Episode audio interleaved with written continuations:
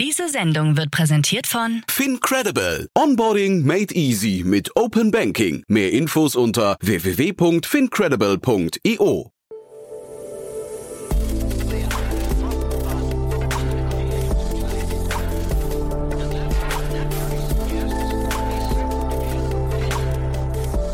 Startup Insider Daily. Herzlich willkommen zurück zu Startup Insider Daily. Mein Name ist Jan Thomas und wie vorhin angekündigt, Jonas Rieke ist bei uns, der COO von Personio. Personio muss man eigentlich nicht weiter vorstellen. Im Rahmen der letzten Finanzierungsrunde über satte 233 Millionen Euro ist das Unternehmen in die Top 3 wertvollsten Startups in Deutschland aufgestiegen. Ist ein sehr, sehr beeindruckendes Unternehmen, muss man sagen. Und das Coole ist, Jonas Rieke ist wirklich von Anfang an dabei. Das heißt, wir haben wirklich über die ganze Entstehungsgeschichte gesprochen. Ist ein sehr, sehr cooles Gespräch geworden. Ich finde, Jonas hat das auch ganz toll erklärt. Wir haben über sehr, sehr viele Learnings gesprochen, denn das interessiert wahrscheinlich die meisten. Wie baut man so ein Unternehmen eigentlich auf? Was sind da so die wichtigsten Entscheidungen, die man treffen konnte? Welche Fehler wurden vielleicht auch gemacht? Und deswegen möchte ich jetzt gar nicht so lange drum rumreden. Wir gehen sofort rein ins Gespräch. Nur noch ganz kurz der Hinweis auf nachher. Um 16 Uhr geht es hier weiter mit Stefan Lülf, dem Country Manager Dach von Lepaya. Das solltet ihr euch anhören, wenn euch das Thema Weiterbildung interessiert. Lepaya ist ein spannendes Unternehmen, das gerade 40 Millionen Dollar eingesammelt hat, bietet Qualifizierungsmöglichkeiten an für Unternehmen. Also es ist quasi ein AdTech-Unternehmen, das sich auf die Fahne geschrieben hat, die Produktivität von Mitarbeitenden zu erhöhen. Also es geht quasi um strukturierte Qualifizierungsmöglichkeiten innerhalb von Unternehmen. Solltet ihr euch anhören, ist ein spannendes Unternehmen und auch wirklich, glaube ich, ein sehr hörenswertes Gespräch geworden. Das dann, wie gesagt, um 16 Uhr. Damit genug der Ankündigung. Jetzt kommen noch kurz die Verbraucherhinweise und dann kommt Jonas Rieke, der CEO von Personio. Werbung. Hi, hier ist Nina aus dem Content-Team von Startup Insider. Vielleicht hast du es ja schon gehört, wir haben endlich neben unserem Hauptkanal Startup Insider nun auch separate Kanäle für unsere verschiedenen Formate eingerichtet. Wenn du zum Beispiel nur unser tägliches Nachrichtenupdate Startup News hören möchtest, kannst du ab jetzt ausschließlich den Startup News Kanal abonnieren. Gleiches gilt für Investments und Exits, Startup Spotlight und alle anderen Formate, die zukünftig kommen werden. Die volle Ladung Startup Insider, also alle Formate, gibt es natürlich weiterhin hier auf dem Hauptkanal. Also, um die einzelnen Kanäle zu abonnieren, besuche jetzt startupinsider.de/slash insider. Wir sehen uns auf deinem Lieblingskanal. Startup Insider Daily. Der tägliche Nachrichtenpodcast der deutschen Startup-Szene. Ja, dann freue ich mich sehr. Jonas Rieke ist hier, CEO von Personio. Hallo Jonas. Hi Jan, vielen Dank für die Einladung. Ja, ich freue mich sehr, dass wir sprechen und erstmal Glückwunsch. Ihr seid, ähm, ich weiß nicht, ob es noch so ist, aber ihr seid oder wart Deutschlands zweit äh, wertvollstes Startup, ne? In der Tat, wobei ich glaube, der Markt ist aktuell sehr ähm, aktiv und äh, ich glaube, der Status hat genau einen Tag angehalten. Aber in der Tat ist uns das auch, glaube ich, gar nicht so wichtig, sondern ähm, solange wir uns auf unser Kerngeschäft fokussieren und weiter wachsen und ein gutes Unternehmen aufbauen, ähm, ist das nicht die Top-Prio auf unserer Agenda. Nee, das dachte ich, das ist wahrscheinlich trotzdem so ein schöner, weiß nicht, so, so ein schöner Orden am Revers, ne, auf dem man sich, wo man sich zumindest mal drüber freuen kann. Aber in der Tat, ich hatte gerade beim Philipp Westermeier den, den SumUp-Gründer gehört und äh, war auch ganz erstaunt, wie viel dann zum, zum Teil auch passiert an Dingen, die man gar nicht so mitbekommt, ne? die vielleicht nicht announced werden. Also eure Runde wurde announced, die haben viele Sachen so irgendwie inkognito gemacht, habe ich das Gefühl. Mhm. Sei es drum. Wir reden über euch. Das ist wirklich ziemlich krass, finde ich. Und du bist ja auch schon relativ lange dabei. Ne? Vielleicht magst du es mal so ein bisschen durchführen. Was sind denn aus deiner Sicht so die, ja, ich weiß nicht, die, die entscheidenden Weichen, die ihr gestellt habt, die euch diesen, diesen Erfolg jetzt beschert haben? Ja, also ich glaube, ähm, die, die erste Weiche war sicherlich, dass wir uns ähm, schon alle ähm, am Anfang aus dem Studium kannten und so gemeinsame Projekte auch schon gemacht hatten, wo man dann so ein gewisses Gefühl dafür hat, wer ähm, hat welche Stärken ähm, und, und wie mhm. arbeitet man generell erfolgreich zusammen. Und ich glaube, dann haben wir von Anfang an eben sehr viel Wert darauf gelegt, ähm, eben nicht nur fachlich äh, gute neue Kolleginnen und Kollegen an Bord zu holen, sondern eben auch ähm, Leute, die, die an die Vision glauben, die ähm, gleichzeitig eben die entsprechenden Soft Skills mitbringen. Und ich glaube, von der Vision her war es was, wo wir von Anfang an gesagt haben, wir wollen einen großen europäischen Tech-Player aufbauen, der mit ähm, den großen US-Playern eben ähm, auf Augenhöhe competen kann. Und ähm, das ist sicherlich das, wo ähm, wir, sag ich mal, den, das Ziel sehr hoch gesetzt haben, aber auch irgendwo immer klar war, ähm, selbst wenn wir jetzt bei einer äh, hohen Bewertung sind, viele Kunden haben, viele Mitarbeiter, das ist eben erst der Anfang. Und ähm, genau, andere Wege waren dann sicherlich ähm, irgendwann zu sagen, äh, der deutsche Markt ist zwar in Europa der größte, aber wir wollen ein europäischer Player sein. Und in dem Fall eben ähm, Offices aufgemacht dann in ähm, Dublin, Madrid, äh, Amsterdam, London, ähm, wo es jetzt wirklich eben auch stark darum geht, ähm, in allen Märkten ähm, präsent zu sein. Und ich glaube dann ähm, zu guter Letzt ist eben noch der Punkt, ähm, dass wir eben von Anfang an auf einen System of Records gesetzt haben, wo wir eben ein sehr breites Produkt anbieten und ähm, darüber die Möglichkeit haben, dann in viele verschiedene Bereiche, sei es eben über einen Marktplatz und Partner oder dann eben auch eigene Erweiterungen ähm, in zusätzliche Produkt-Verticals reinzugehen. So ein großer Launch aktuell ist zum Beispiel das ganze Thema Employee Performance and Development, wo wir jetzt mit so einem Performance Lifecycle Builder ähm, gerade ein neues Produkt ähm, äh, auf den Markt gebracht haben. Mhm. Genau, das mal so verschiedene Aspekte. Kannst du uns, bevor wir jetzt da weitermachen, noch mal kurz erzählen, vielleicht wo ihr gerade steht, wie viele Leute ihr seid? Du hast jetzt gerade schon gesagt, ihr seid in, wenn ich es richtig mitgezählt habe, in fünf, äh, habt fünf äh, Niederlassungen, ja. Aber vielleicht kannst du mal so ein bisschen was zu, also ich weiß nicht, welche Zahlen überhaupt äh, kommuniziert werden können, aber Mitarbeiter wahrscheinlich auf jeden Fall. Umsatz, äh, Kunden habt ihr auf jeden Fall mal kommuniziert, glaube ich, 5000 Stück waren das, ne? Genau, ich versuche mal so einen groben Überblick über so ein ja. paar Zahlen zu geben. Also wir sind ähm, jetzt in dem Jahr ähm, über die 1000 Mitarbeiter Marke gewachsen, wow. äh, wobei das für uns, glaube ich, jetzt keine Erfolgsmetrik ist, sondern eher was, wo wir im nächsten Jahr gucken, wie wir, sag ich mal, effizienter wachsen können. Ähm, es ist weiterhin so, dass ein Drittel von äh, den Mitarbeiterinnen und Mitarbeitern im ähm, Produkt-Engineering-Bereich arbeiten und auch da im nächsten Jahr äh, nochmal verstärkten Fokus auf das Wachstum gelegt wird, weil wir einfach noch unglaublich viel Potenzial haben, was das Produkt angeht. Ähm, gleichzeitig sind wir in der Tat bei den ähm, circa 5000 Kunden, also ein bisschen drüber. Und ähm, Umsatzzahlen äh, teilen wir ja ungern, sind aber ähm, im hohen zweistelligen Bereich und ähm, ja, glaube ich, schließen das Jahr ähm, sehr erfolgreich ähm, ab. Und genau, ansonsten sind es eben die fünf äh, Standorte zurzeit, wo jetzt insbesondere in äh, Dublin sehr, sehr starkes Wachstum da ist. Mhm. Jetzt hast du gerade gesagt, ihr habt von Anfang an irgendwie äh, vorgehabt, einen großen europäischen Tech-Player aufzubauen. Ich meine, das höre ich hier im Podcast natürlich häufig auch von jungen Startups, mhm. die sagen, wir wollen mindestens ein Unicorn werden, wenn nicht ein Dekakorn. Und das ist natürlich, also, weißt du, diese, diese Ambition ist vielleicht bei vielen da, aber vielleicht kannst du mal ein bisschen beschreiben, was hat das denn bei euch dann konkret bedeutet? Also, was habt ihr vielleicht richtig gemacht mit dieser großen Vision in der Umsetzung hinterher? Also, da kann man sich vielleicht viel abschauen auch, ne? Mhm.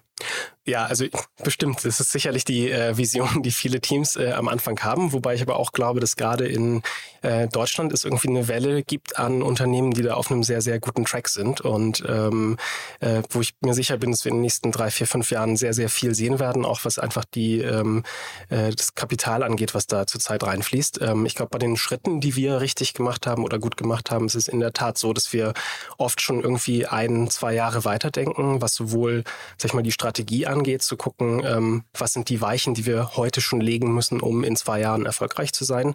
Gerade im Produkt sind es ja viele Dinge, die einfach, ähm, sag ich mal, länger brauchen in der Entwicklung. Ähm, und zum anderen, glaube ich, ist es ein sehr starker Fokus eben auf ähm, interne Prozesse. Ne? Also wo man im Prinzip sagen kann, so ein Operating Model äh, ist ja im Endeffekt die Übersetzung von ähm, den Zielen, die wir haben, in operative Ergebnisse. Mhm. Und das ist was, wo wir von Anfang an eben sehr viel reingesteckt haben, wie ist unsere Organisation aufgebaut, wie setzen wir Ziele, ähm, wie stellen wir sicher, dass ähm, es da eben keine Überschneidungen zwischen Teams gibt. Also von Anfang an haben wir beispielsweise in Mission-Based Teams gearbeitet. Ähm, von Anfang an haben wir mit OKRs gearbeitet.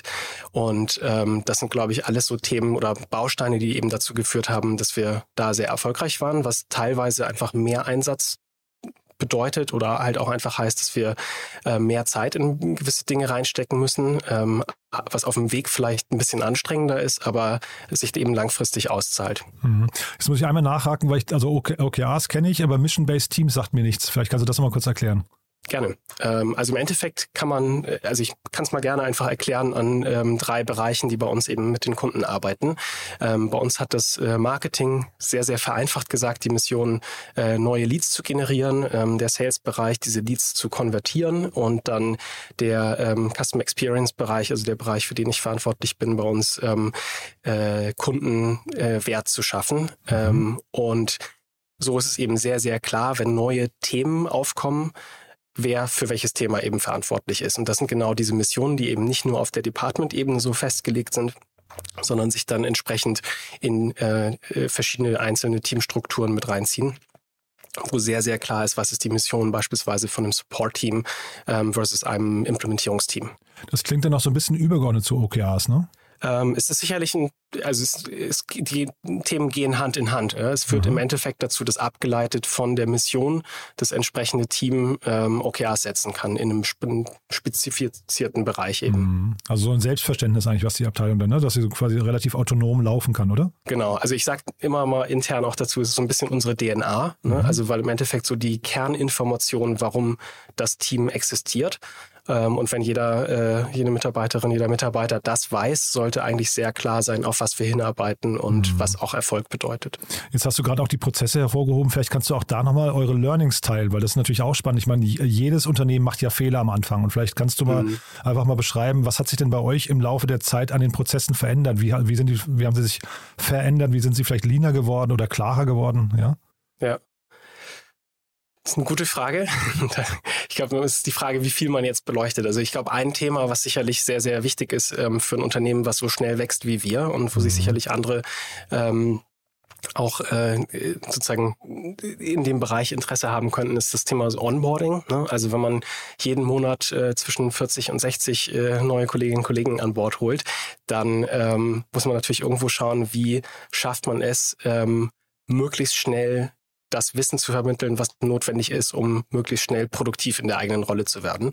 Und ähm, das ist, glaube ich, was, wo ähm, wir auch heute noch nicht perfekt geworden sind, aber wo man, glaube ich, sehr viel ähm, experimentieren kann, was ist zu viel, was ist zu wenig ähm, und auch ähm, schauen kann, sozusagen, was sind verschiedene Formate, sei es dann ähm, über Self-Learning-Inhalte oder ähm, in Persona.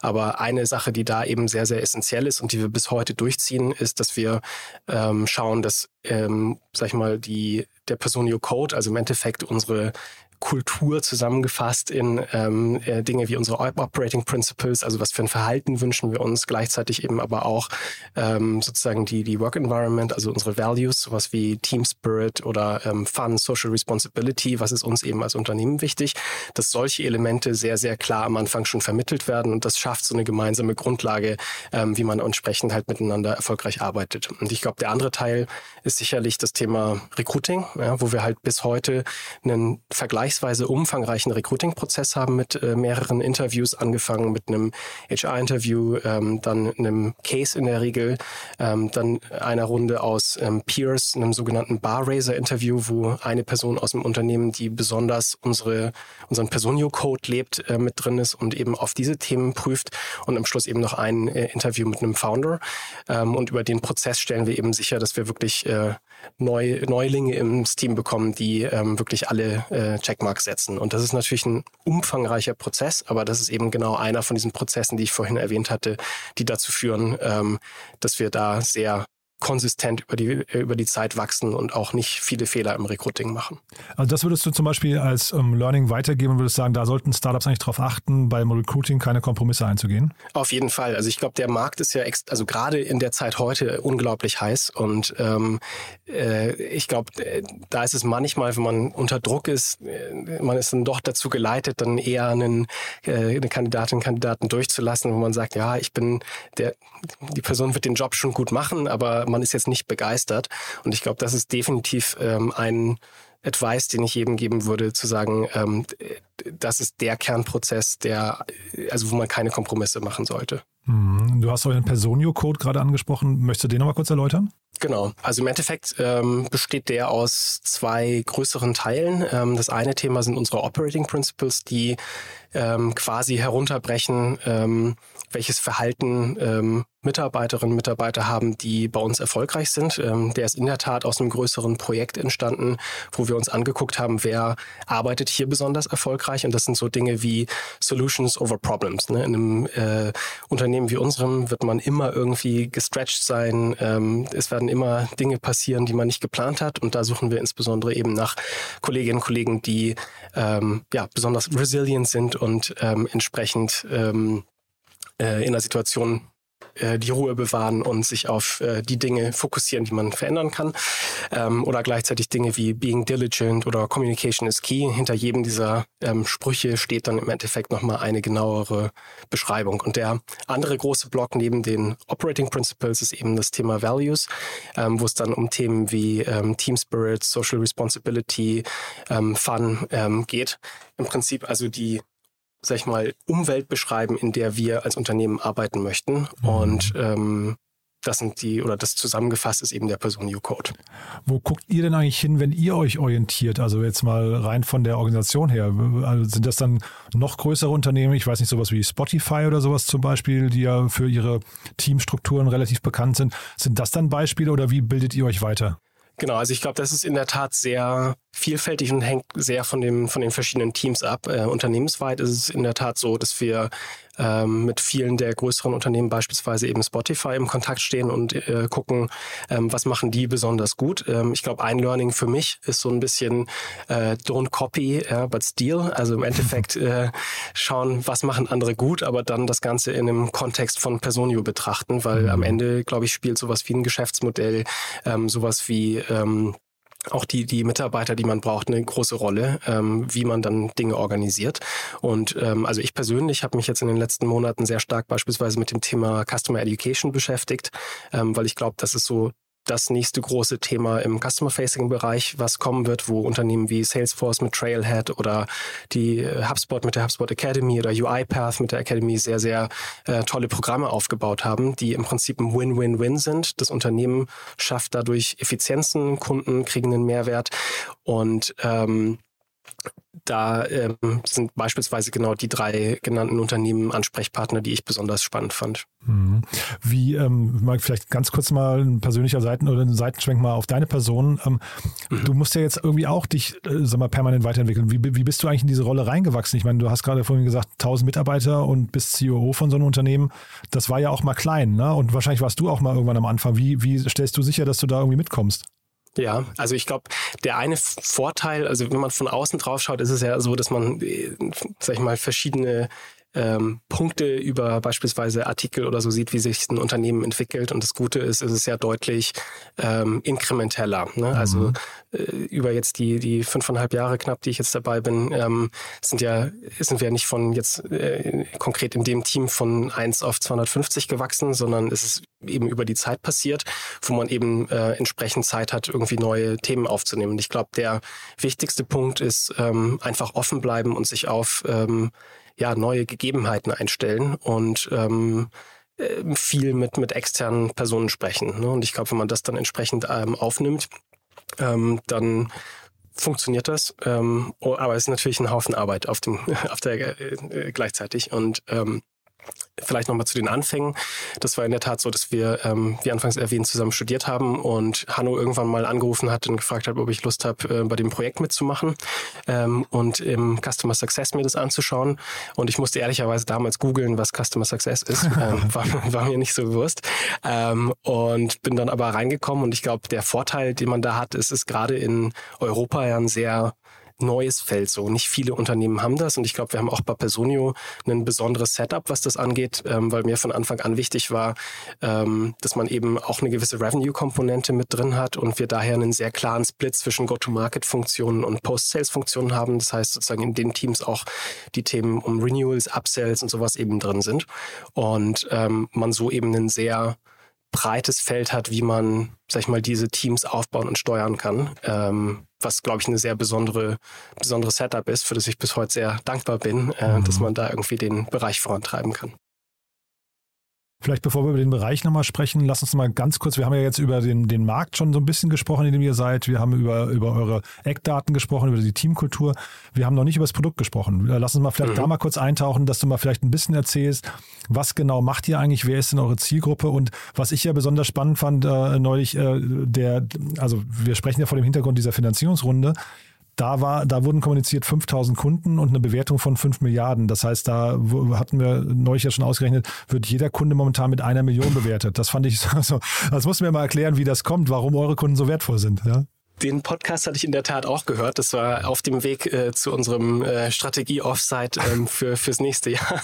Und das äh, war ein guter äh, Gedankenanschluss. Aber also ich glaube, um äh, kurz nur einen Satz zu der, zu der Bewertung zu verlieren. Also ich glaube, es ist in der Tat so, dass wir, wenn man sich den Markt anschaut, so unglaublich viele Unternehmen nur in Europa haben. Ähm, dass ähm, also an der Oberfläche gekratzt ist eine Übertreibung. Ähm, also wir sind sehr, sehr, sehr am Anfang.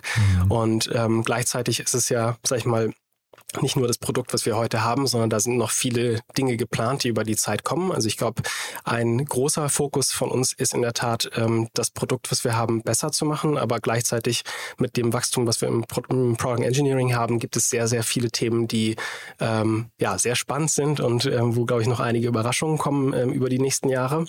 Ähm, das vielleicht so zum Thema Bewertung. Ähm, und zum Thema Produkt ist es so, dass wir halt weiter dabei ähm, bleiben. Wir bauen ein System of Records. Wir sind ein ganzheitliches ähm, HR-System, Recruiting-System, ähm, haben drin Themen wie die digitale ähm, Personalakte, eine vorbereitende Lohnabrechnung, äh, das Onboarding, also wirklich sehr, sehr breit aufgestellt.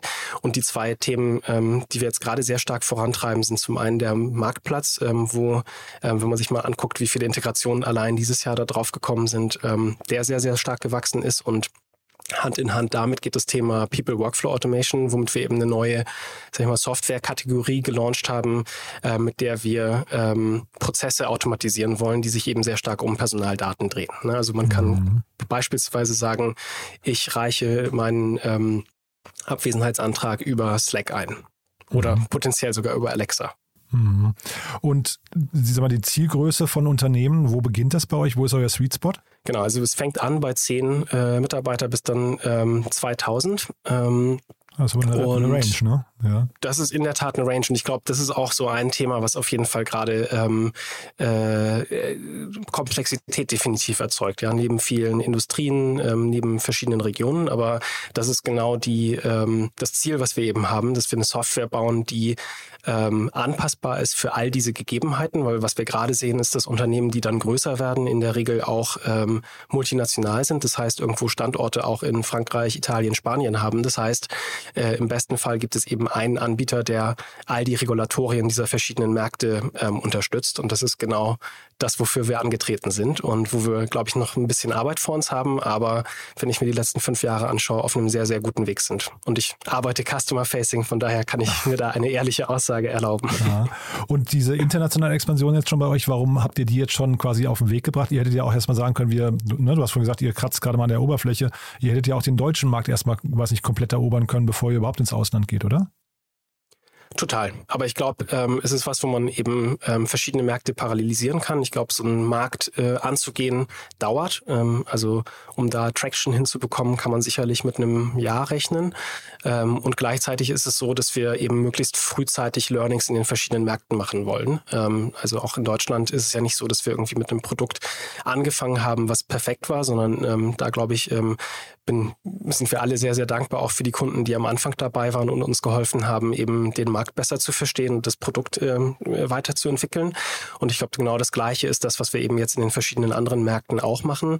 Natürlich mit viel, viel mehr Wissen über grundlegende Prozesse. Und die Idee ist bei vielen Bereichen im Tool eben diese Komplexität so schon einzubauen. Also ich glaube, so der äh, beste Teil davon ist so das ganze Thema Abwesenheitsberechnung, die allein in Deutschland und Österreich sehr, sehr verschieden abläuft. Und im besten Fall bauen wir halt einen Engine dahinter, der verschiedene Märkte abdecken kann, so man nicht eben für jedes Land was eigenes bauen muss. Und genau deswegen versuchen wir jetzt in möglichst vielen Märkten äh, eben Fuß zu fassen. Aber zeitgleich ist ja wahrscheinlich auch jeder Markt bedeutet ja erstmal ein Investment, ne? weil man muss ein Team aufbauen, man muss irgendwie vielleicht auch eine Marke bekannt machen. Ähm, also ich weiß gar nicht, vielleicht kannst du auch mal sagen, wie lange die Sales-Zyklen bei euch sind. Das dauert ja wahrscheinlich, du hast gerade gesagt, ein Jahr, bis es richtig losgeht, aber wahrscheinlich ist mhm. der Sales-Zyklus ja auch nicht einer, der über Nacht geht, ne? Ja, nee, total. Also ich glaube, ähm, Sales-Zyklen sind, also gerade im Vergleich zu anderen Unternehmen, glaube ich, eher kurz. Ähm, gleichzeitig ähm, ist es in der Tat so, dass man halt erstmal Vertrauen schaffen muss. Und ich glaube, ein wichtiger Teil, also das ist sicherlich auch nochmal ein äh, Advice für, für ähm, sag ich mal, deutsche Startups, die in Europa tätig werden möchten, ist, glaube ich, ein sehr, sehr wichtiger Punkt für uns, dass wir eben ein europäisches Unternehmen sein möchten und uns eben auch als europäisches Unternehmen verkaufen und nicht als deutsches Unternehmen, was jetzt eine Niederlassung in Frankreich hat. Also das fängt an damit, dass wir versuchen, dass wir keinen Headquarter haben, sondern wir haben Offices in verschiedenen, ähm, äh, in verschiedenen Märkten, die aber alle sehr, sehr gleichwertig sind sind. Und das Gleiche gilt eben auch für ähm, ja, beispielsweise die Be Behandlung von Kunden. Ne? Also im mhm. Endeffekt mein Ziel ist, dass ein spanischer Kunde uns als spanisches Unternehmen bzw. europäisches sieht, aber wir entsprechend eben ähm, die äh, Lokalisierung so hinbekommen, dass es nicht so wirkt, ähm, dass es ein deutsches Unternehmen, was jetzt hier versucht, ein paar Dinge zu übersetzen, aber eigentlich den Markt nicht verstanden hat. Mhm. Und äh, ich weiß nicht, ob man da, ob du darauf antworten kannst oder möchtest, aber ähm, also man, man hat ja immer das Gefühl, am Kapitalmarkt zumindest, äh, es muss immer eine Wachstumsstory sein. Ne? Und wahrscheinlich ist das ja euren Investoren gegenüber auch so. Ihr müsst jetzt in eure jetzige Bewertung wahrscheinlich reinwachsen und dann kommt die nächste Finanzierungsrunde, die hat dann wieder, die packt dann wieder eine Schippe oben drauf, in die man reinwachsen muss. Ähm, was ist denn eigentlich für so ein Unternehmen wie euch eine, eine ideale Größe hinterher? Also wo, wo würdet ihr euch denn so, äh, sag mal, im Ziel, wenn, wenn man so das, das, eine Ziellinie sieht, wo ist sie denn eigentlich für euch?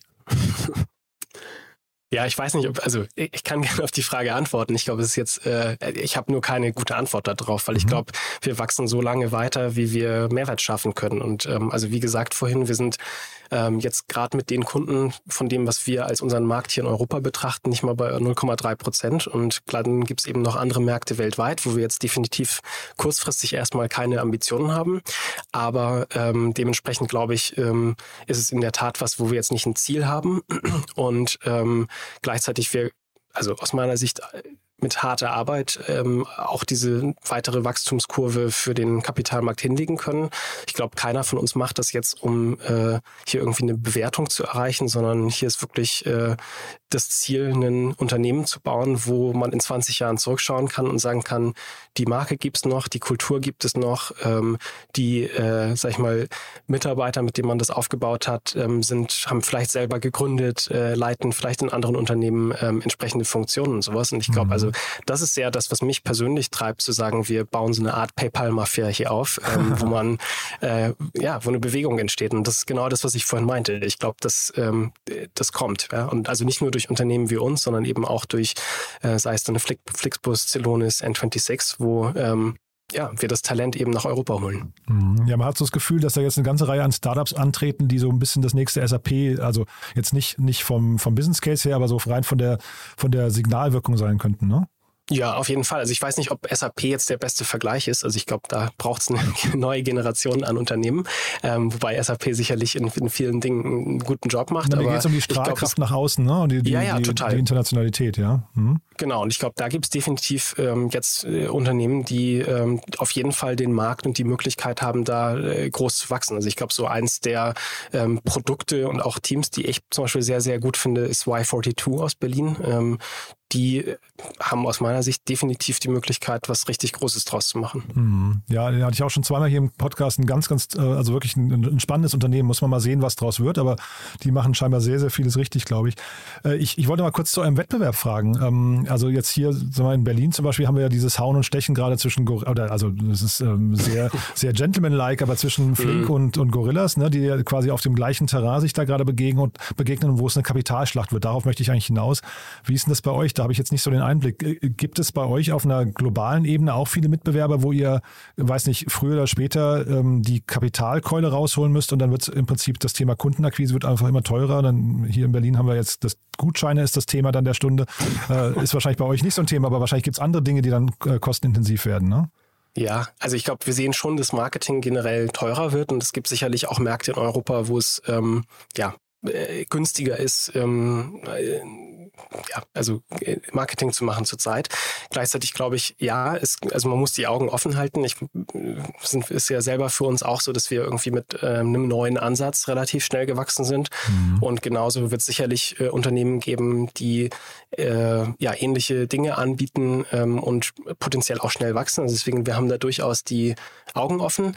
Gleichzeitig glaube ich, ähm, ist das Beste für uns, dass wir uns eben auf das Produkt und unsere Kunden fokussieren, weil wenn man sich den Markt anschaut, eben äh, 70 Prozent äh, immer noch mit äh, Excel oder ja äh, sogar ohne Software arbeiten, wo mhm. glaube ich der größte oder die größere Challenge aktuell ist zu schauen, dass man ähm, für das Thema ähm, Awareness schafft. Und äh, mein Gefühl ist, dass da Competition aktuell eher hilfreich ist, weil man eben gemeinsam äh, diese Awareness schafft. Mhm. Ja, ich wollte damit auch ein bisschen die Brücke schlagen, vielleicht zu eurer möglichen nächsten Finanzierungsrunde. Und vielleicht kannst du noch mal kurz, ja, ne, also du, ich weiß ja nicht, wann sie ansteht, aber ich wollte dich auch quasi fragen zur, zur Situation des Kapitalmarktes gerade. Also wie schwierig war es jetzt, diese Runde abzuschließen? Vielleicht kannst du noch mal was zu den Investoren sagen, die jetzt ähm, auch neu dazugekommen sind.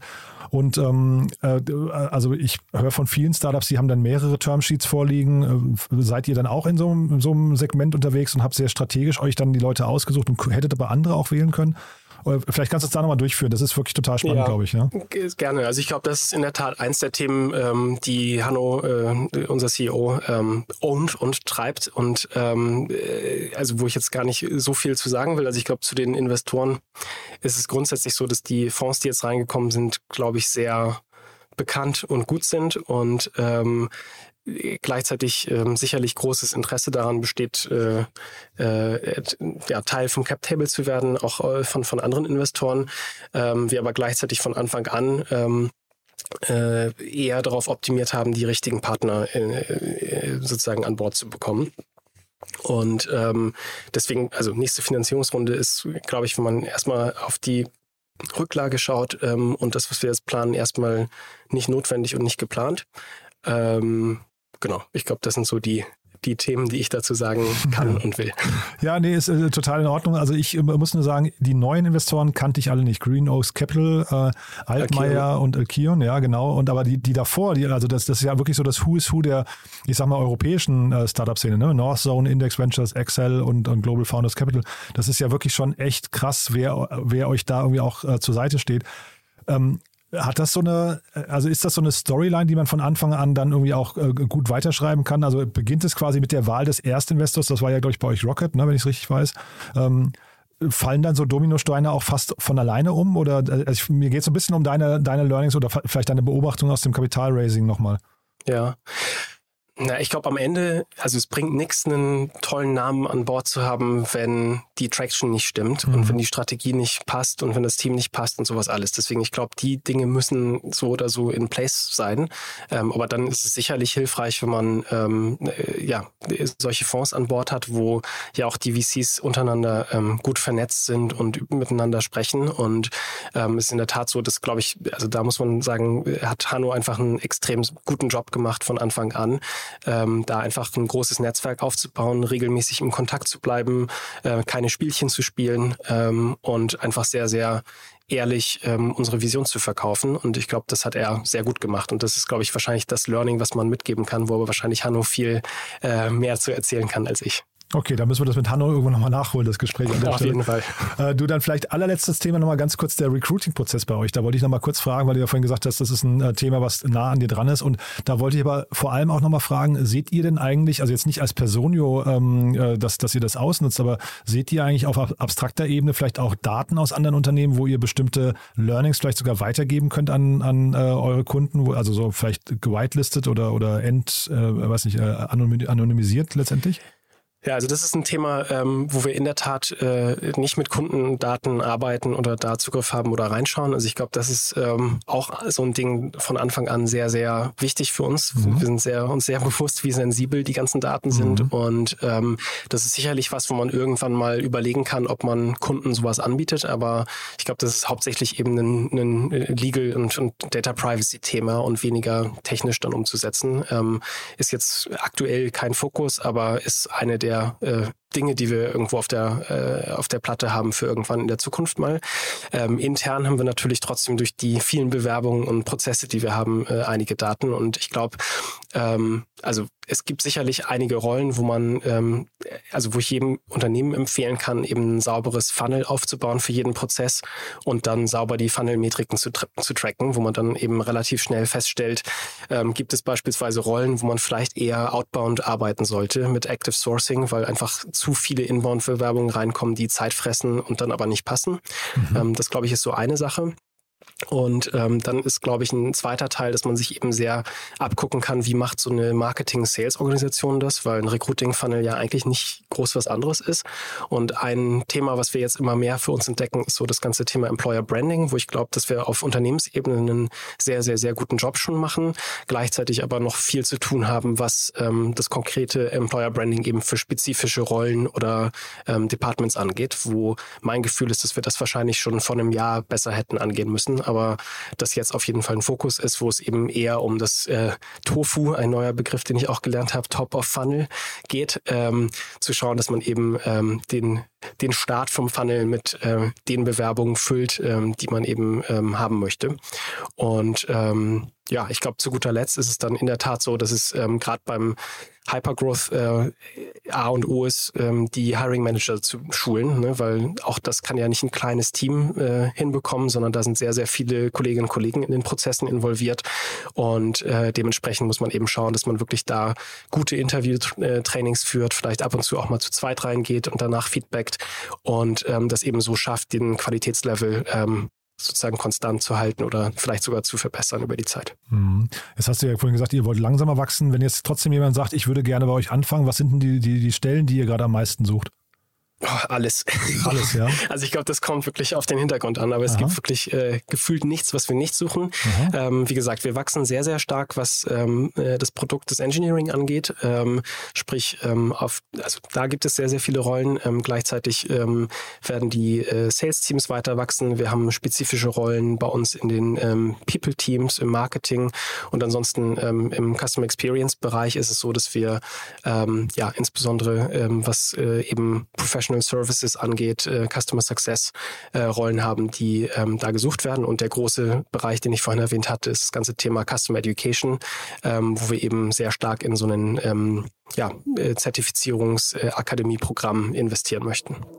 Startup Insider Daily. One more thing. Präsentiert von OMR Reviews. Finde die richtige Software für dein Business. Klasse, Jonas. Also wirklich hochgradig spannend. Wir haben ja noch eine Kooperation mit OMR Reviews, wo wir immer noch die letzte Frage quasi dazu nutzen, um unsere Gäste nochmal nach ihrem Lieblingstool zu fragen. Ja, da bin ich gespannt, was du mitgebracht hast.